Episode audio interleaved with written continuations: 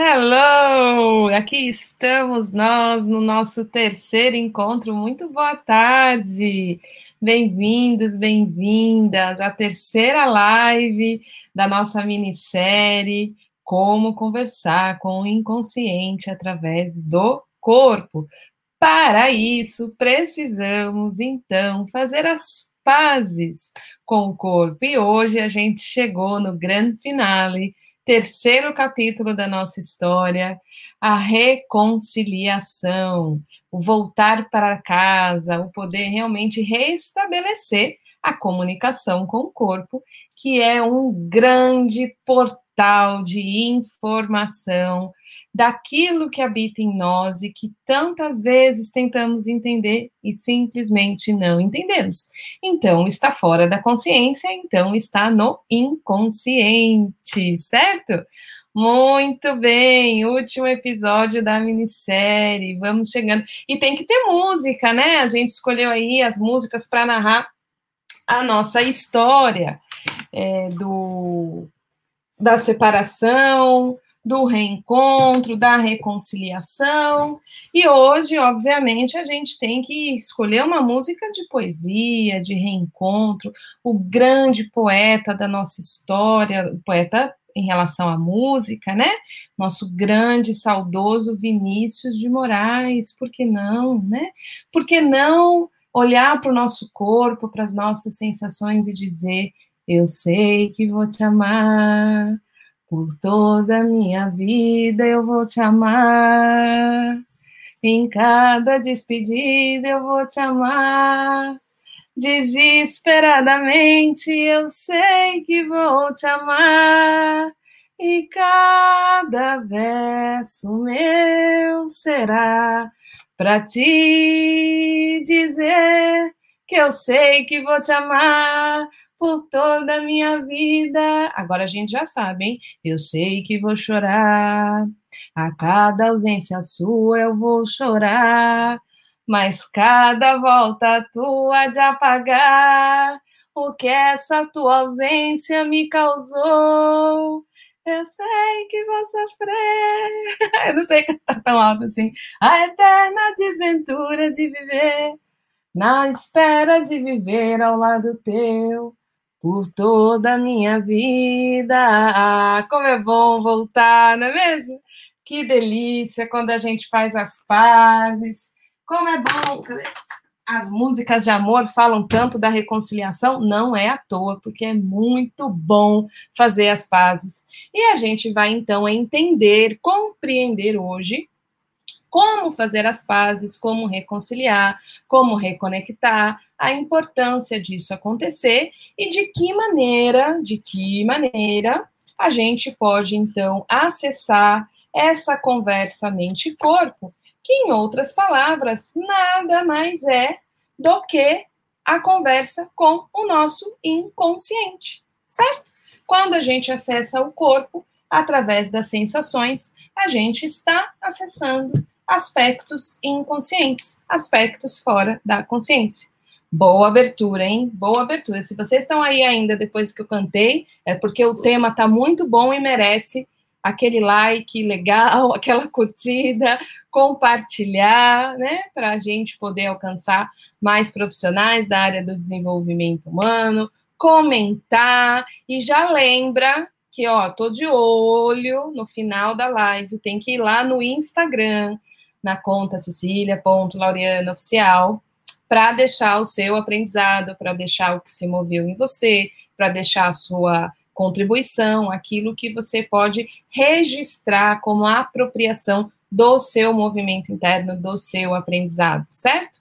Porque nós aqui estamos criando um movimento em direção a oferecer suporte, apoio, clareza para os profissionais da área do desenvolvimento humano que querem realmente viver a sua arte terapêutica, né? Dominar essa arte. É, eu realmente considero uma arte o um profissional que consegue tocar a vida de alguém através do seu fazer terapêutico. Então, aqueles que querem fazer o seu fazer terapêutico uma verdadeira arte, assim como Vinícius fez com a música e com seus lindos poemas, transformar o seu fazer terapêutico em arte, o seu lugar é aqui. Eu ajudo você a solucionar seus problemas reais de atendimento e encontrar sua arte terapêutica. Então, você tem que me ajudar a marcar o seu amigo psicólogo, psicólogo, seu amigo terapeuta e ajudar ele a estar aqui com a gente nesse movimento, assim como você que está aqui. E deixa eu ver minha fila do gargarejo, meu camarote. Quem chega primeiro, hoje temos a primeirona aqui. Gente, 2h45, 14h45 já deixou uma mensagem aqui, a querida Regina, Regina Alexandra. Eu acho que é Skeffler que pronuncia o nosso sobrenome chique ansiosa para aprender mais, então prepara papel e caneta, que hoje vocês vão acabar com a caneta. Vamos lá. Francisca, 15 e 9, essa é gargarejo. Boa, Francisca de Fátima Leite, boa tarde. Odete, boa tarde, querida. Querida professora, adoro sua música para os meus ouvidos. Eu adoro sua professora. Maria Digna também, fila do gargarejo aqui, camarote, 3h37. Sônia, querida, opa, cheguei, 3h43, hashtag sou aluna. E as nossas hashtags, né? Hashtag já sou aluna, hash, ou aluno, hashtag primeira vez, né? Para a gente poder aí se conhecer, quem já é aluno, quem está aqui no canal aprendendo, chegando agora, enfim, coloca aí sua hashtag. Maria Auxiliadora, boa tarde também, é, fila camarote, fila do gargarejo. Nancy 20, boa tarde. Edson, boa tarde, ó, 5 para as 4. Alexandre Oliveira, boa tarde. Sidney, boa tarde. Fernanda Martins, boa tarde. E Carlos Oliveira e Valéria, boa tarde. Todos pontuais e extra pontuais. Parabéns. Sejam muito bem-vindos. Gislaine, boa tarde. Ana Laura, boa tarde. Conseguiu hoje ao vivo, hein, Ana Laura? Bora participar com as suas perguntas, comentários. Ana Helena, boa tarde. Eliana Freitas. Quem mais está aqui? Márcia Acauan Pisato, Gislaine, boa tarde. Ana Paula Gonzalez, boa tarde, aluna. Maria Marli, Nancy, Gloriette, boa tarde. Gislaine, hashtag sou aluna. Ângela, boa tarde. Preparada para o curso de focalização. Muito bom, Ângela. Giselda, Lia, boa tarde. Montanini, Aldete, eu já falei. Nancy, Rosângela, Ana Laura também já falei. E Loli, boa tarde. Muito bem, boa tarde. Ângela já está, a Ângela já está aí garantindo ela na focalização da nossa lista de espera, né? Muito legal, gente. Sejam muito bem-vindos. É, preparei uma aula muito especial hoje para a gente fechar com chave de ouro todos os nossos aprendizados desses três encontros tão especiais, dessa jornada tão necessária de retorno para casa, para casa que nos recebe, que é o nosso corpo, o lugar onde habitamos, aprendendo a recepcionar os movimentos que nele acontecem através dos nossos sentimentos, das nossas sensações, das nossas emoções, né?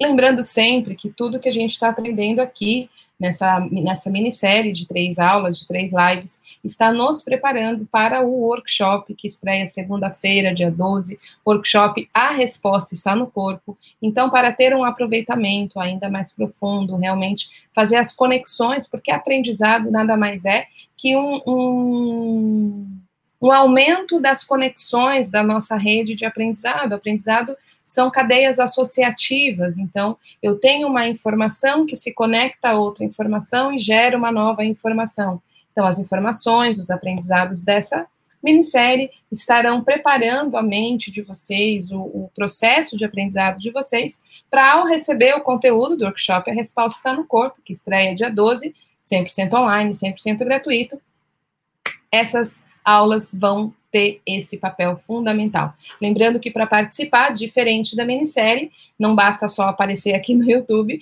você precisa se inscrever para que você acesse a plataforma onde as aulas do workshop serão disponibilizadas. Serão três aulas, segunda, quarta e sexta, e eu voltarei terça, quarta e quinta para as lives interativas, certo? Rodrigo está deixando aí o link das inscrições para vocês participarem e o workshop também prepara para a abertura das inscrições da formação de focalização, ok? Então, papel e caneta na mão, esteja presente porque a gente vai revisar o que a gente aprendeu na aula 1, na aula 2 e aprofundar nesse mergulho do reencontro, da, da reconciliação. Eu sei que vou te amar por toda a minha vida, vou te amar, certo? E mesmo quando a gente se separar, a gente vai voltar, porque a vida é feita, né, de altos e baixos, e reconciliar é sempre muito bom, fazer as pazes é uma delícia, então que a gente possa fazer as pazes.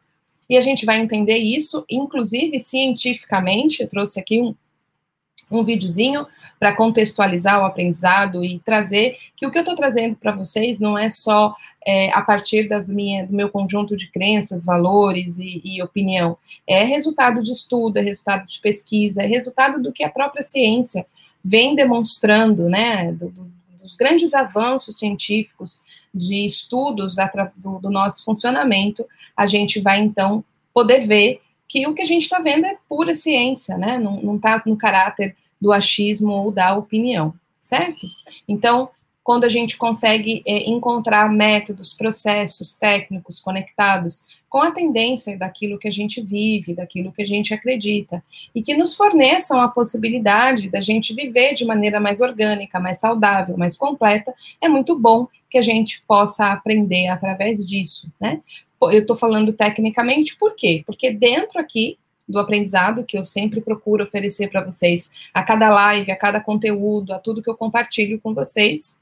A gente está sempre estudando três pilares fundamentais, três fundamentos que dão suporte ao que eu chamo de arte terapêutica, né? Para a gente dominar uma arte, para a gente dominar uma habilidade, para a gente se apropriar de uma habilidade de forma muito artística que a gente olha e fala, nossa, isso é uma verdadeira arte, a gente precisa saber o que fundamenta essa arte, o que faz ela acontecer, o que sustenta, dá suporte. E aqui a gente estuda três pilares que dão suporte: o pilar você, o pilar carreira e o pilar técnica.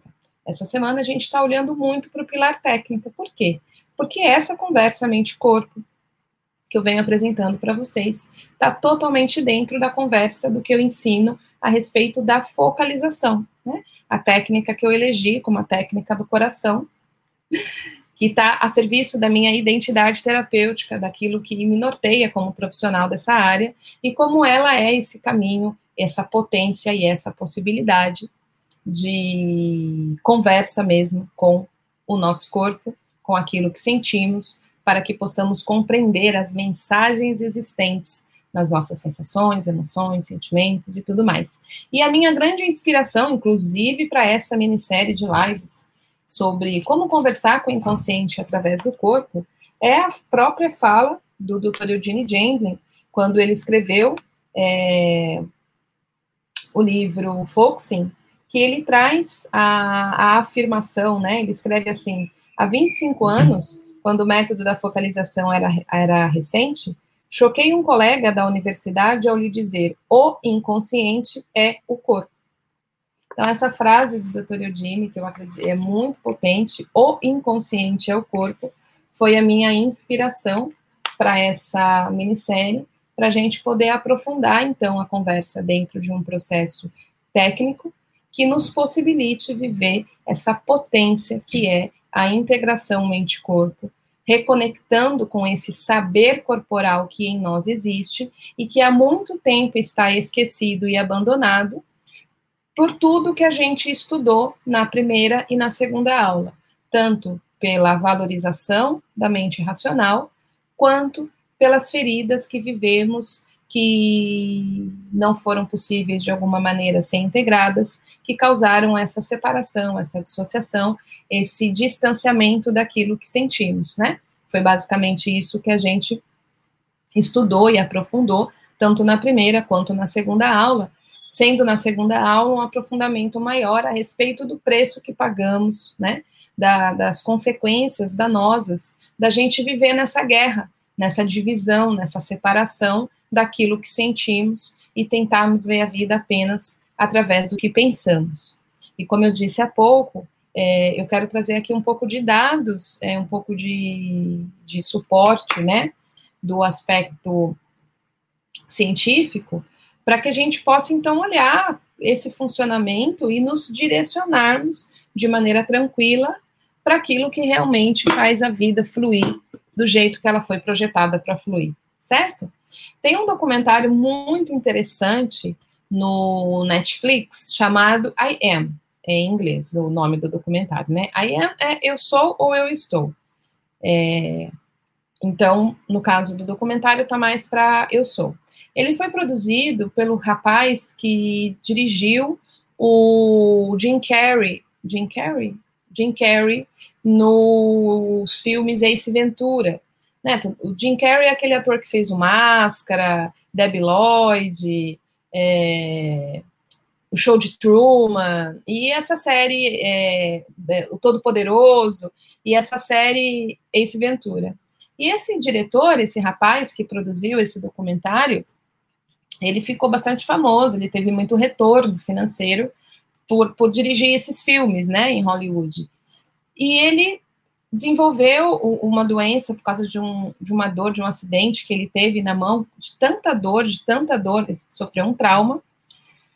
E esse trauma acabou provocando uma desregulação neurológica nele e que acabou desengatilhando um processo depressivo profundo. Então, ele atravessou com as profundezas da dor mesmo, né? Pensando, tendo até ideação suicida. E aí ele, ele, ele conseguiu atravessar, ele conseguiu encontrar um caminho de, de travessia para todas essas dores que ele enfrentou, tanto física, que gerou é, doença emocional, né, para transtorno mental, e aí ele volta, então, e ele quer produzir um documentário que saia um pouco desse caráter só de entretenimento e faça uma reflexão mais profunda em relação à vida. Quem sou eu? Né? Ele, ele acabou indo para uma vivência de questionamento existencial. E é muito interessante o documentário, porque ele traz essa, essa pegada leve da, da personalidade dele, né? Um diretor de comédia, de comédia bem pastelão, né? Bem bem assim, aqueles, aquelas comédias pastelonas americanas, para uma reflexão mais profunda, mas sem perder essa leveza. E aí ele vai pelo mundo entrevistando as pessoas com perguntas existenciais, entrevistando grandes mentes, cientistas, meditadores, médicos, filósofos, enfim, com perguntas existenciais de o que está de errado com a gente e como que a gente resolve isso. Né? Então, o documentário é sobre isso, vale super a pena assistir. Se você se interessar pelo documentário, é só digitar lá no Netflix, quem tem Netflix, acho difícil quem não tem hoje em dia, né? I am, I, AM, espacinho AM, I am, e ver esse documentário super interessante. E aí eu recortei um trechinho desse documentário disponível para mostrar uma informação muito interessante que um né, que um, um, cientista traz nessa entrevista que ele tem é, durante o documentário. E aí o Rodrigo vai colocar aqui para gente esse trechinho para eu comentar e dar sequência, então, para o que pode ser a grande chave de retorno para o inconsciente e reconhecer o corpo como uma grande fonte de informação.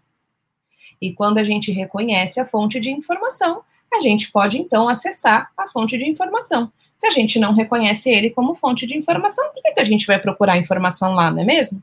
Imagina você, ah, eu vou procurar informação aonde? Se eu preciso procurar algo, aonde eu vou procurar? Nos lugares que eu reconheço que existe informação. Eu não vou procurar informação, sei lá, é, na cozinha, se eu sei que o que eu preciso está no quarto. Então, eu preciso reconhecer o lugar aonde está a informação para eu poder me direcionar a ele. Se a gente não reconhece esse lugar, que é o nosso corpo, através do nosso sentir, como uma fonte de informação, a gente não acessa ela. Então, esse trechinho que eu quero mostrar para vocês traz tanto um caminho quanto como o reconhecimento, a validação do corpo como uma fonte de informação. E, Rô, na hora que você for liberar, precisa tirar, o, inclusive, o Cecília, senão vai ficar provavelmente em cima da legenda. Então, vocês que vão ver agora, vai aparecer aqui na tela ou esse trechinho desse vídeo, e é um vídeo em inglês, então prestem atenção na legenda. Na legenda, vai aparecer aqui embaixo, para você poder, então, ver o que, que o vídeo está dizendo, tá bom? Se você entende inglês, aí você presta atenção no áudio, mas mesmo assim, acho que a legenda é a melhor fonte para você poder compreender a mensagem que traz esse vídeo. Então, Bora lá, vamos ver esse trechinho de vídeo que eu extraí desse documentário. Paradigm of our last 30 years has been the body's there to carry the brain around, and the brain's in control of everything. It's really not that way. 90 to 95% of the nerves are carrying information from the body to the brain, not the brain to the body. So in reality, the heart sends far more information to the brain than the brain sends to the heart. In a sense, uh, the heart is the boss of us. They discovered if you take readings of the interstitial beats of the heart, in other words, there's the heartbeat and then there's this seemingly blank space in between, a pause. It turns out that pause has a lot of information that can be monitored. And that pause, for example, can tell us what emotional state a person is in. You could think of the heart as a carrier wave. Well, as it turns out, the emotions are modulating the heart signal. And they found that positive states, particularly compassionate states, are healthy for you. These states actually renew our physiology. Love, care, gratitude, compassion, all of the things that we tend to associate and label positive, we do that for a reason. And that's the way it affects our body. Our heart is beating out a very different message. It's the optimal state.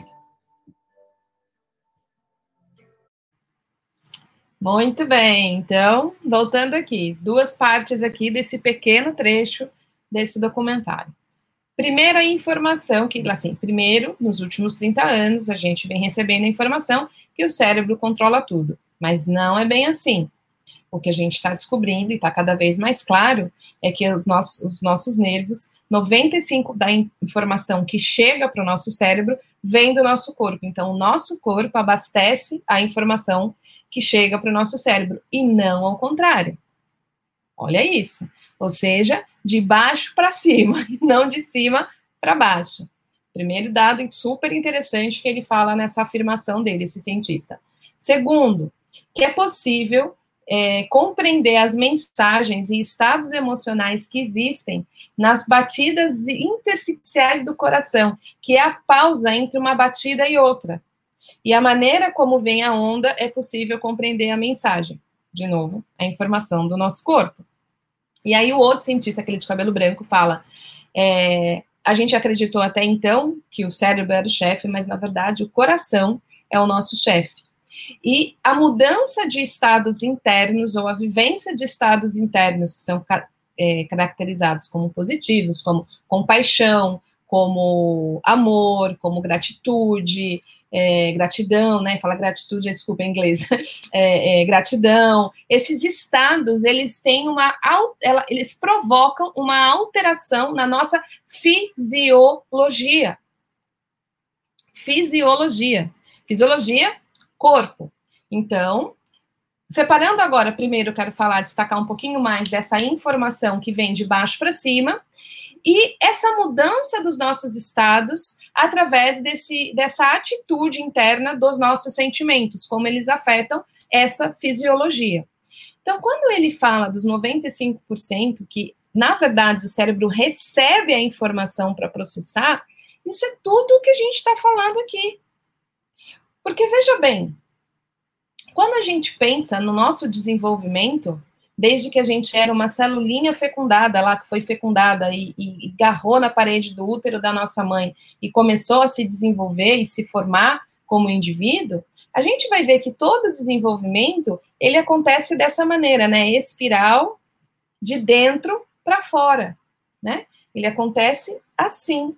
O nosso crescimento acontece assim. Então, todo esse movimento daquilo que em mim habita dentro vem e traz a informação do próximo passo e vai registrando toda essa vida que vai se desenvolvendo ao longo da nossa história de vida, certo? Então, a nossa mente, a hora que ela vai recebendo essas informações e que ela vai se desenvolvendo e vai processando e nos ajudando a seguir, ela se torna então esse recipiente do nosso vivido e não a diretora do nosso vivido. Então, o que é muito bonito que a gente vê nessa conversa mente-corpo é não se trata de pegar a nossa mente e falar, ah, então ela não é importante, tchau, o racional não é importante, a, o, o, saber consciente não é importante. Não, é colocar as coisas na, na, na ordem organísmica que elas vivem. então a mente passa a ser o recipiente da informação que chega desse, desse grande ser que, que, que é o nosso corpo, né? Desse grande arquivo de informações vividas ao longo da nossa história. E aí, nesse sentido, a gente puxa de novo aqui a informação do Dr. Eudine, né? A afirmação tão chocante dele, o inconsciente é o corpo, porque, de novo, se a gente pega essa imagem, né? Da celulinha fecundada, o, o, encontro, né, óvulo e espermatozoide, que se fixam na parede lá do útero e dali começa a vida, tudo isso é organismo vivo. E tudo isso está registrado em nós, nesse corpo que foi se formando. Se tudo isso está registrado nesse corpo, a gente pode dizer, então, que dá para entender a afirmação do Dr. Iodine, o inconsciente é o próprio corpo porque é nesse lugar que habitam essas vivências, esse viver, e habita também o próximo passo. O que, nesse documentário, eles, eles falam também do experimento que o coração, as batidas do coração, a sensação corporal, ela é capaz de prever o que está a vir antes do pensar. É muito interessante, mas eu não vou entrar nesse nível da pesquisa para não perder o foco aqui, depois vocês podem assistir que eu estou chamando aqui de próximo passo?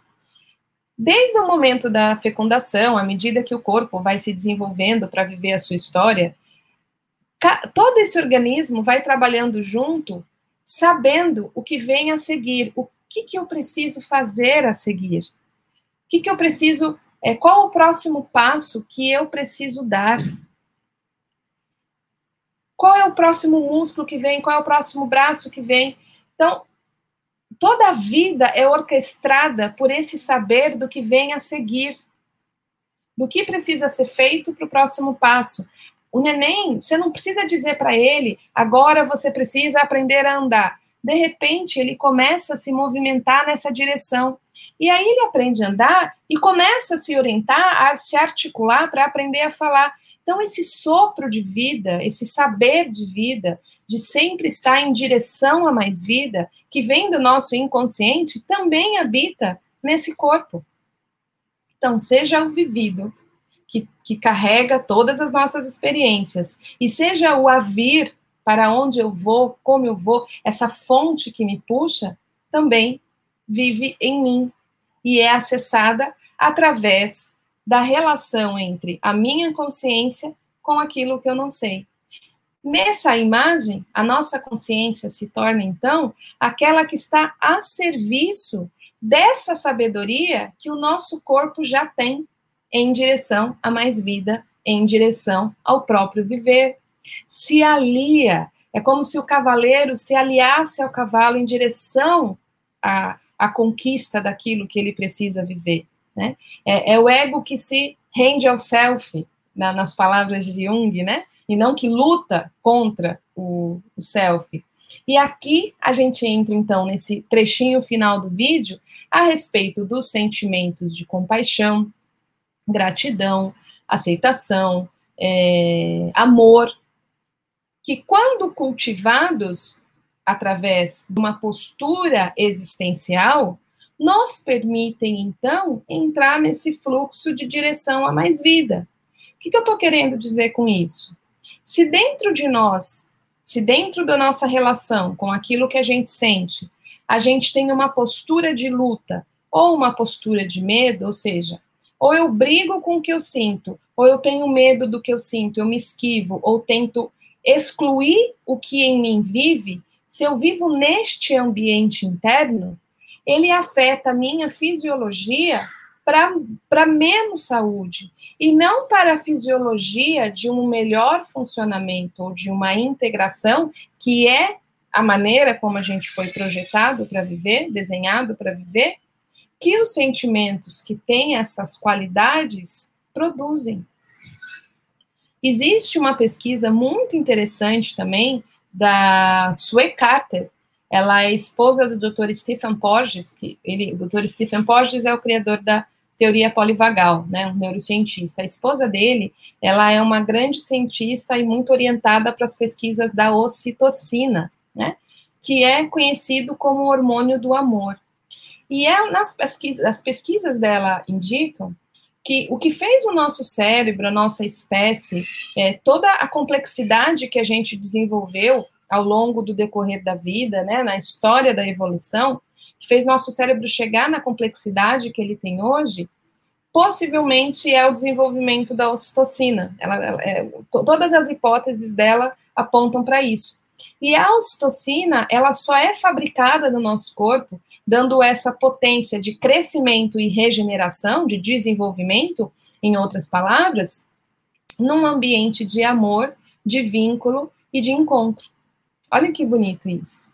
Então, se dentro da gente existe pacificação, se dentro da gente existe é, o cultivar desse estado de relacionamento interior, baseado nesses sentimentos de compaixão, de gentileza, de amorosidade para tudo que em nós vive, a gente tem uma vivência orientada para o desenvolvimento, crescimento, orquestrado pelo hormônio do amor, que é a ocitocina.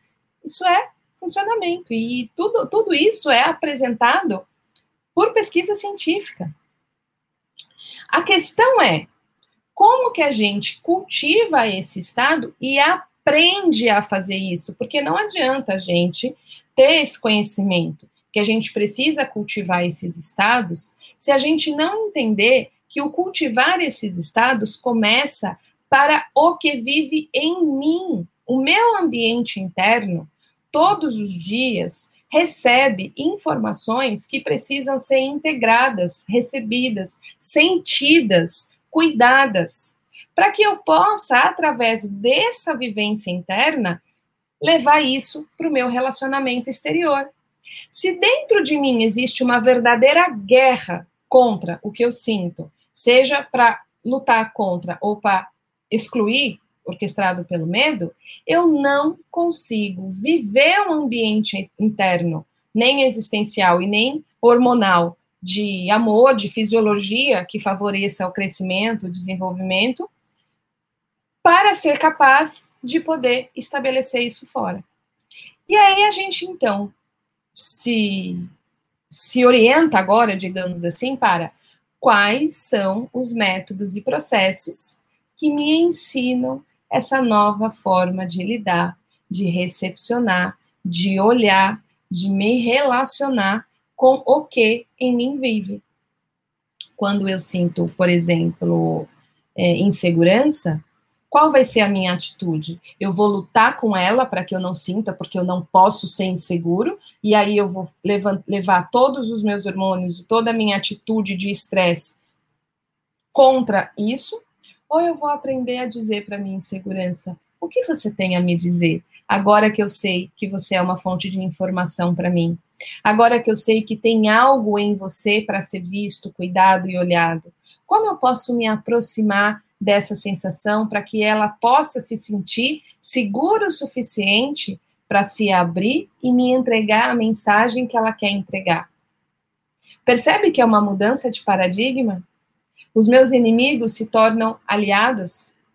E aí eu vou descobrir nessa atitude, nesse processo de aprendizado que eu estou propondo aqui, que não há inimigos dentro da gente, que não existe nenhum inimigo dentro de você, que o que você sente não está aí para te fazer mal, que o que você sente são pedacinhos de informação, muitas vezes perdidas no tempo e no espaço, que precisam de um lugar para existir, para que possam então ser cuidados da maneira devida e possam então seguir na direção do seu próximo passo, porque tudo que está vivo pressupõe um próximo passo.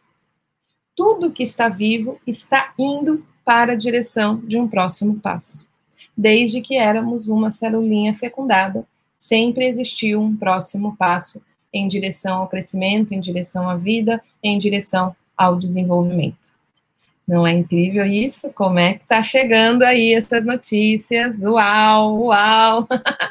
Deixa eu fazer. Hoje eu vou perguntar antes, porque até sobrou duas perguntinhas ontem. Quem se tiver aí, manda de novo que eu respondo, porque eu quero ouvir vocês. Se está fazendo sentido, se vocês estão entendendo. A gente está aqui no fechamento de três passos que eu trouxe aqui através de uma história de amor, né? Três capítulos. Estudamos a separação, estudamos as consequências da separação, estamos na reconciliação. Tudo isso para reconhecer o corpo como uma fonte de informação e o inconsciente como o próprio corpo que traz através do seu sentir, através do seu próprio pulso de vida, vivida e a viver as informações que tanto buscamos em nós e que, como profissionais da área, estamos lá tentando ajudar as pessoas a encontrarem o mesmo, não é isso? Como psicólogos, terapeutas, psicoterapeutas, psicanalistas, é, é essa tarefa que a gente faz de apoiar, de ser esse essa fonte de, de tradução, digamos assim, do, do subjetivo para o objetivo, do inconsciente para o consciente, do não sabido para o sabido. A nossa tarefa é estabelecer a conversa, certo? Se a gente aprender a conversar com o que habita em nós, as chances de você saber fazer isso com outra pessoa aumenta consideravelmente, certo? Aí a gente sai daquele caráter de ser um aplicador de técnica para um profissional que realmente pode promover travessias, promover experiências que transformam. E nesse momento é que a coisa muda mesmo, porque em vez de você ficar procurando cliente, os clientes é que te procuram porque reconhecem em você a competência e a habilidade de fazer a travessia, certo? Deixa eu ver, deixa eu ver, deixa eu ver vocês. Temos perguntas, comentários? Como é que tá aí? Angela Satico, que já tá na, na próxima turma de focalização. Uau, ainda pasma aqui com essa afirmação, inconsciente é o corpo. Pois é. E Odini, ele é, foi muito usado, ele fez essa afirmação na década de 60, 70, né? Foi, ele foi muito usado em muitos níveis. Então, muita gratidão à ousadia do nosso querido Dr. Eugene Jengli, faleceu em 2017. que mais? O cérebro controla tudo? Não é bem assim. Exatamente, Valéria. Exatamente como mostrou no vídeo, né? Imagino que você foi resumindo o que você viu no vídeo. Eu vi que você escreveu várias coisas aqui. Então, o que a gente vê é que o cientista fala, né? Que a informação, o que o paradigma que se acreditou nas últimas décadas é que o cérebro controla tudo, mas não é bem assim. Aí ele vai trazendo essa nova fonte, né, de pesquisa, informação e demonstrando como o corpo é que abastece o cérebro, né, de informações e existe essa relação tão importante para a gente ser vista, para que a gente mude também a maneira de perceber as coisas, né? Então, sim, é isso que ele mostra. Alexandre Chaves, não existem inimigos, somos espaços para tudo que habita em nós. Inconsciente é o corpo. I am. Thanks, sim, querido. Focalização. É, boa tarde. Quem não assistiu os vídeos em exterior estarão disponíveis? Sim, Eda. Aqui, na, aqui no canal tem uma playlist com o nome da minissérie. É, depois você pode, quando terminar aqui, você pode acessar essa playlist e vai ter a aula de ontem e a aula da terça-feira. Aí você vem em sequência e fechar aí o, o, o, seu aprendizado. É muito legal que você assista tudo, porque, né, não ficar é, pedacinhos perdidos de informação. mais? Paulo Dias. É sempre necessário estar trazendo o cliente para essa relação com o corpo? Tudo que dito é tudo que é dito é importante relacionar com esse sentido no corpo? Qual a melhor maneira de fazer isso? Excelente. Tudo que se refere ao centro da questão né? Então vamos imaginar que a pessoa traga uma história de que ela estava brigando com o chefe, porque ela não aguenta mais, que o chefe é isso, que o chefe é aquilo, que o chefe passa tarefa depois do horário, sei lá, toda uma história a respeito do chefe. Você não vai precisar pedir para ela é, encontrar a sensação sentida do chefe, do trabalho, da tarefa. Você pode pedir para ela dizer a respeito de tudo isso que ela está vivendo no trabalho, como ela se sente. Se ela pudesse perguntar para o peito dela ou para a barriga dela como o corpo dela se sente, o que o corpo dela diria? Qual seria a sensação a respeito disso? E a partir do contato com essa sensação, ela aprender a ouvir o que está sendo dito a respeito daquela situação que ela está vivendo, né? Então, quando a gente aprende a focalizar, a gente aprende a pausar para poder prestar atenção, a gente aprende a reconhecer qual é a sensação que, que é vivida, que está sendo sentida no momento a respeito daquilo que ela está trazendo, né, daquele tema, daquela história que ela está vivendo. Como a gente aprende a ouvir essa sensação? Sem julgamento, sem interpretação, sem dizer se ela é boa, se ela é má, se ela é certa ou errada, mesmo que seja uma sensação desconfortável, como um aperto, como uma angústia, como um, um, bloqueio, aprender a fazer contato com isso, sem ter medo de fazer contato com isso. E a partir dessas atitudes, a partir desses treinos de habilidades, a gente vai aprendendo então a encontrar essas mensagens que habitam nessa sensação em relação àquilo que ela está trazendo como tema. Ok? É assim. Regina, em relação às crianças, como descobrir, como deixar os sentimentos se expressarem e ao mesmo tempo impor limites sem traumatizar? Qual é o limiar? Good question. A gente precisa sempre pensar nas crianças, porque não só como profissionais, né, terapeutas, psicólogos, como pais, né, como é que a gente faz essa relação, oferecendo uma oportunidade das crianças aprenderem sobre isso mais cedo e chegarem na vida adulta com as informações que nós não recebemos, né? Com os aprendizados que talvez nós não tenhamos tido a oportunidade de ter. Então, muito boa pergunta, Regina. Então, a, uma das formas, a primeira coisa que a gente precisa adequar a nossa linguagem ao universo da criança e ser mais lúdico, né? Então, um dos primeiros aprendizados que a gente pode oferecer para a criança é ajudar ela a nominar o que ela está sentindo. Ela aprender a, a, a, a, dar nomes, a colocar legendas daquilo que ela está vivendo. Como, o que, que aquilo que, que ela está sentindo está querendo dizer. Então, vamos imaginar que ela está brava porque ela quer, sei lá, comer pirulito antes do almoço, quer comer doce antes do almoço. Aí você fala não para ela, ela vai ficar brava. É natural que ela fique brava. Por quê? Porque ela foi contraposta. Então, ela quis avançar, ela quis conquistar algo, né? E você foi lá e disse: não, você não vai conquistar esse algo. Então, quando a gente quer algo que nos é impedido, quando existe uma barreira, é natural que o sentimento que venha é um sentimento de raiva para que eu possa conquistar. Só que uma criança, ela ainda está aprendendo a conter, ela ainda não sabe conter a emoção dela. Ela ainda não sabe lidar com a raiva dela de maneira que ela possa sentir a raiva dela, saiba o nome que aquele sentimento tem, sem é, que a raiva dela orquestre a vida dela, dirija a vida dela. Então, o que, que a gente precisa fazer para ajudar essa criança a reconhecer o que ela está aprendendo a lidar porque ela, logicamente, que aquele sentimento vai transbordar, ela ainda está aprendendo a conter, a conhecer, na verdade, aquelas emoções e aprender a dar nome para elas. Então, a gente pode dizer: eu sei que você está brava, eu sei que você está com raiva, é raiva o que você está sentindo, meu amor. Tá tudo bem que você está com raiva e você não pode bater. E você não pode quebrar. E você não pode aquilo que ela não pode. Entende?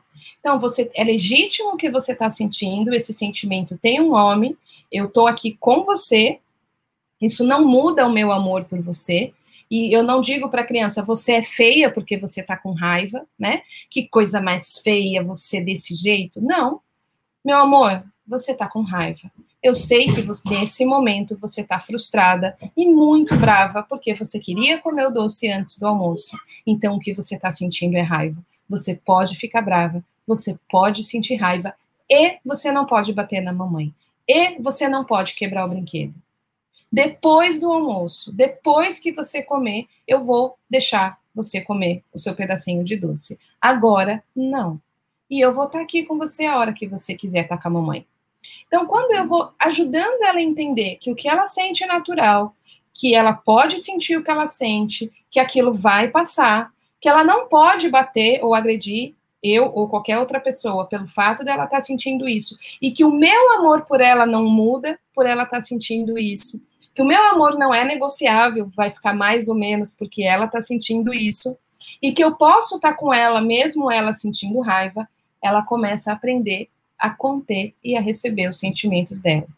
Então a gente está oferecendo o limite e oferecendo o aprendizado necessário aonde ela vai ver que ela não precisa ser uma pessoa perfeita e maravilhosa que não sente nada para ser amada, que é o aprendizado do não pode, é feio, sente raiva, aprendendo a receber a potência e a força dela, que vem através desses sentimentos de lutar por aquilo que ela quer, e ao mesmo tempo aprendendo a não ser dirigida, possuída pela raiva. Então, esse é um exemplo de como a gente faz isso. Rê, espero que tenha ficado claro. que mais? Você concorda que o corpo é a porta de entrada para o eu? Ele é a própria definição, né? A gente sem quem sou eu sem um corpo, né? O que, que é eu sem o corpo? Como é que ele, ele, ele delimita, né? Ele dá o contorno dessa vida que vai ser vivida através desse corpo. Então ele é uma porta de entrada e ele é o próprio contorno, né? o seu jeito de falar, a sua digital, a maneira, os seus gestos, a maneira como você fala, o seu tom de voz, o ritmo que o seu coração bate, o seu ritmo cardíaco, o seu ritmo respiratório. O ritmo respiratório de cada indivíduo é único e pessoal, assim como a sua digital. Isso tudo é o seu corpo, isso tudo é a expressão desse eu que foi se formando e continua se formando e continua vivendo através das experiências. Então, sim. Que mais? Deixa eu ver, que mais? Que mais? Como fica a empatia frente a esse novo paradigma? Excelente pergunta, Lia. Excelente. Primeiro, a gente entendendo o que, que é empatia. Gente, se tem um conceito que precisa ser reestudado, é o conceito da empatia. Não existe empatia pelo outro se não existe empatia vivencial em nós. O que, que eu estou querendo dizer com empatia vivencial em nós? Se eu não consigo ser empático com o que em mim habita, eu não consigo ser empático com o que no outro habita. Então, o que, que eu estou chamando de ser empático com o que em mim habita? Eu percebo algo em mim que sente medo ou que está inseguro. E aí eu quero conhecer isso em mim que está com medo. Eu preciso oferecer, deixa eu botar aqui pra, em cima do coisa. Esse aqui é o que representa algo em mim que está com medo. Eu preciso reconhecer a partir do ponto de vista dele o que ele está sentindo, como se eu dissesse: me conta, o que está acontecendo? Deixa, me deixa saber o que se passa no seu coração. E quando eu consigo me colocar no lugar dele, no sentido de poder recepcioná-lo, recebê-lo, conhecê-lo a partir do ponto de vista dele, sem julgamento, sem interpretação, sem dizer para ele, ah, mas você não deveria se sentir assim, porque isso já passou. Você não deveria se sentir inseguro, porque você hoje já é um adulto, essas coisas que a gente faz, né? Para tentar convencer aquilo ser diferente que é sem nenhuma dessas intenções de tentar consertar aquilo, apenas estar com aquilo em nós da maneira que aquilo em nós precisa, isso é a atitude empática da existência de porções que existem em mim. Lugares de mim que têm medo, lugares de mim que têm dor, lugares de mim que viveram, viveram experiências traumáticas, lugares de mim que têm frustração, luto, raiva, seja o que for. Quando eu faço esse movimento, e aí eu posso estar com você, Lia, vamos imaginar que você é minha cliente. E você começa a me trazer toda uma vivência que você está vivendo de, de, desafio. E eu falo para você, mas você já deveria isso, você já deveria aquilo, ou que você pode fazer isso, você pode fazer aquilo. Sem conseguir criar esse espaço relacional, não tem empatia. Por mais que eu possa ficar sensível ao que você me diz, eu não estou conseguindo receber você ou aquela vivência que você está trazendo 100% escutada a partir da vivência. Então, nesse novo paradigma, a empatia não vai ser só algo que existe na relação terapêutica, ela vai ser instrumento terapêutico para uma escuta real e profunda daquilo que é vivido dentro daquela sensação. Vivendo o que a gente chama de aceitação, através de uma atitude empática real e não conceitual. Então, a empatia frente a esse novo paradigma é a via de acesso para a conexão que possibilita o contato com aquilo que precisa ser contatado. Ela é o grande caminho e precisa ser aprendida. Primeiro, aprendendo a ser empático com o que em nós vive. E desse lugar, a gente aprende a ser muito empático com o outro certo? Espero ter respondido. Esqueci de pegar mais água, minha garganta está secando. é, a sua pergunta. Ricardo, começamos sempre, a, sempre em entender essas sensações corporais em nós, certo? Aqui a palavra é entender, né?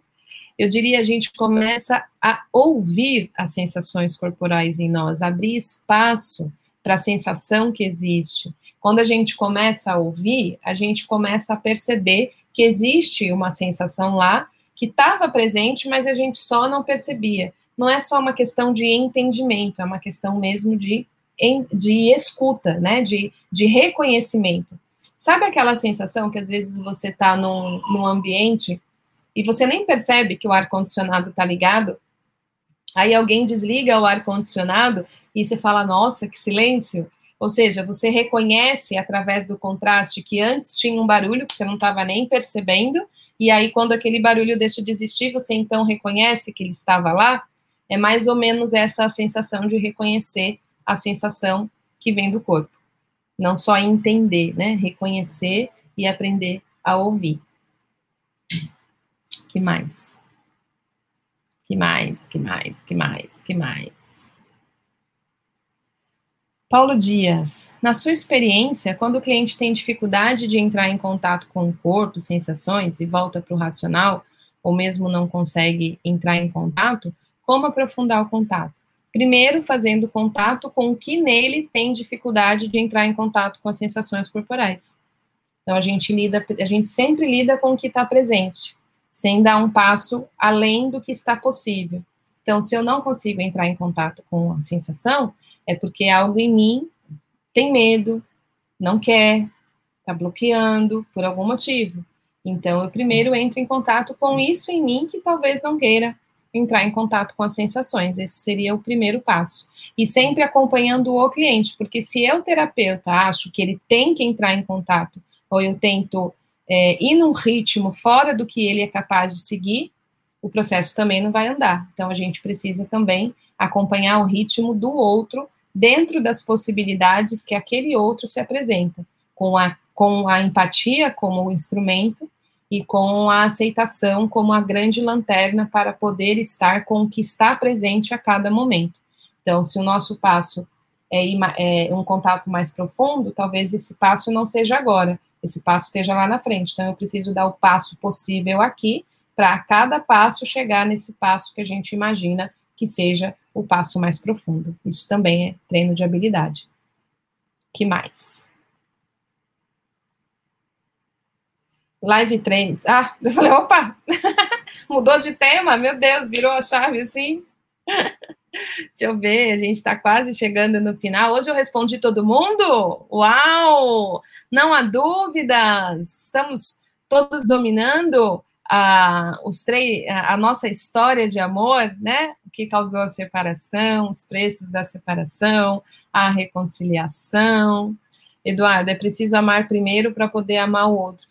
Gente, é, é, é, tão interessante essa frase, né, Eduardo? Porque a gente escuta ela há tanto tempo, mas de fato, quem é que faz isso, né? Como aprender a fazer isso? Esse é o grande ponto. É, porque ela é muito verdadeira, ela é o caminho, né? Ela, ela diz tudo que precisa. Porque o amar a si mesmo, ele se torna o balizador, o instrumento, o aprendizado necessário que nos orienta para o amor ao outro. Então, o que eu vivo em mim é o que eu vou, vou oferecer fora de mim. E o processo de aprendizagem é o que a gente precisa. E o que eu fico encantada com a focalização no relacionamento interior, porque ela é um método e um processo de aprendizado para realmente vivenciar, praticar essa atitude, que é a atitude que faz a gente voltar para casa, que é a atitude que faz a gente voltar para o corpo, que é a atitude que faz a gente cuidar daquilo em nós que chama a nossa atenção através das sensações difíceis, de dor, de sintoma, que ajuda a gente a ouvir a clareza que existe em nós e a gente acaba levando isso para o outro. Então, é, é, muito interessante a gente ver que a gente precisa ainda aprender a fazer isso, né? Sair do conceito e ir para um processo, um método, uma prática que nos forneça isso vivencialmente e não apenas intelectualmente, né? A reconciliação. Eu vou colocar aqui, de novo, atendendo a pedidos, o videozinho que a gente acabou de ver, quem chegou depois, né? É aqui na live hoje, para contextualizar o que eu acabei de explicar. E o que é interessante, é um outro aprendizado, eu falo isso muito para os meus alunos, a gente aprende mais aquilo que a gente já sabe. Então, a partir do que eu expliquei, desde a primeira vez que eu expliquei o que eu mostrei o vídeo. Até agora, vocês que estavam aqui, nota como é ver ele de novo e o que você vai ver de novo, de novidade que não foi visto na primeira vez. E aqueles de vocês, obrigada. E aqueles de vocês que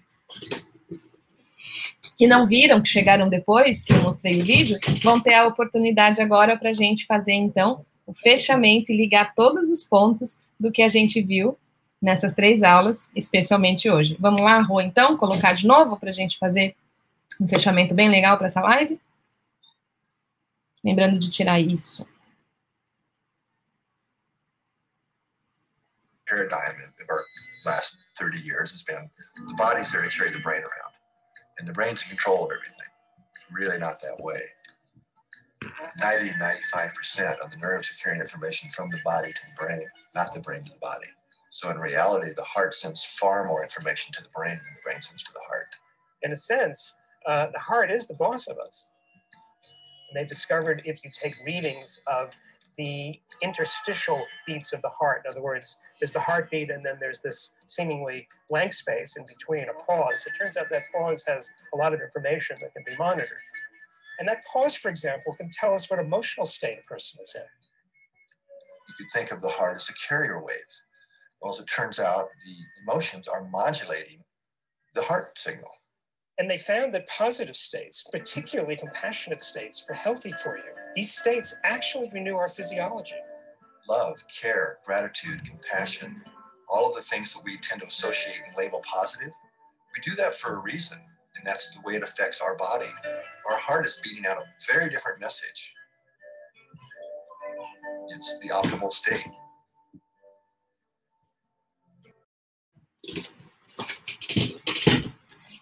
Então, para a gente ver aí de novo, né?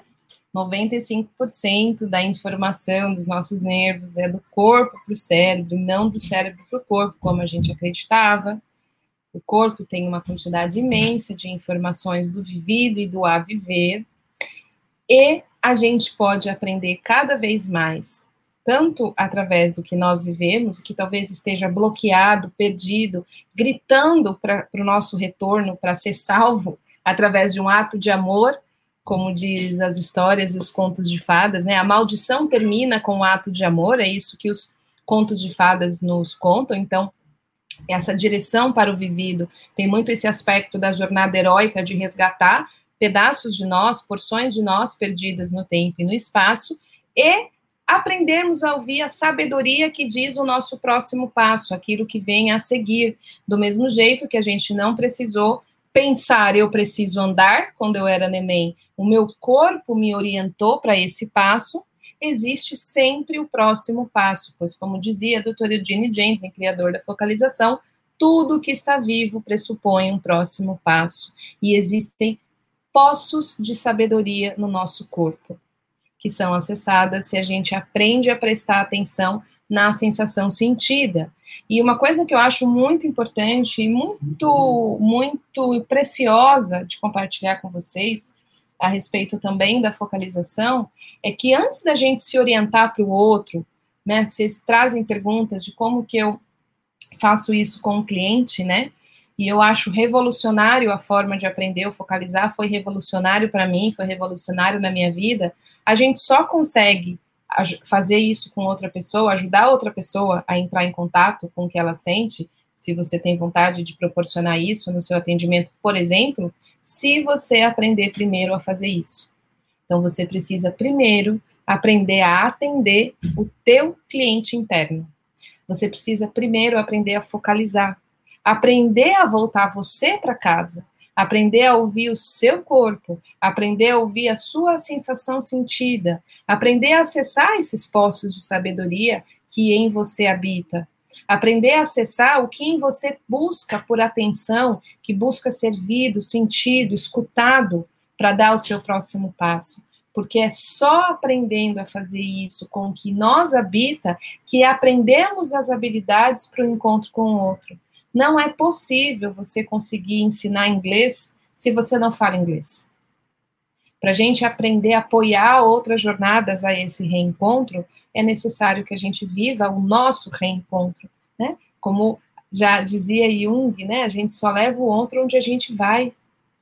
Então, focalizar é um ato de cada ser humano, de cada indivíduo. E aprender a focalizar é aprender a voltar para casa.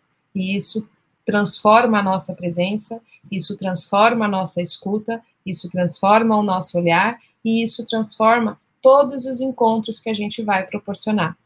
Então, se, uma, se existem técnicas que podem nos ajudar, aquelas que nos tornam mais conectados, mais pacíficos, mais gentis e mais amorosos com a gente mesmo, são as técnicas mais poderosas, porque são elas que nos tiram da qualidade de querer mudar o outro para estar com o outro da maneira que o outro precisa. E essa atitude é a grande transformação que a gente pode provocar no encontro terapêutico.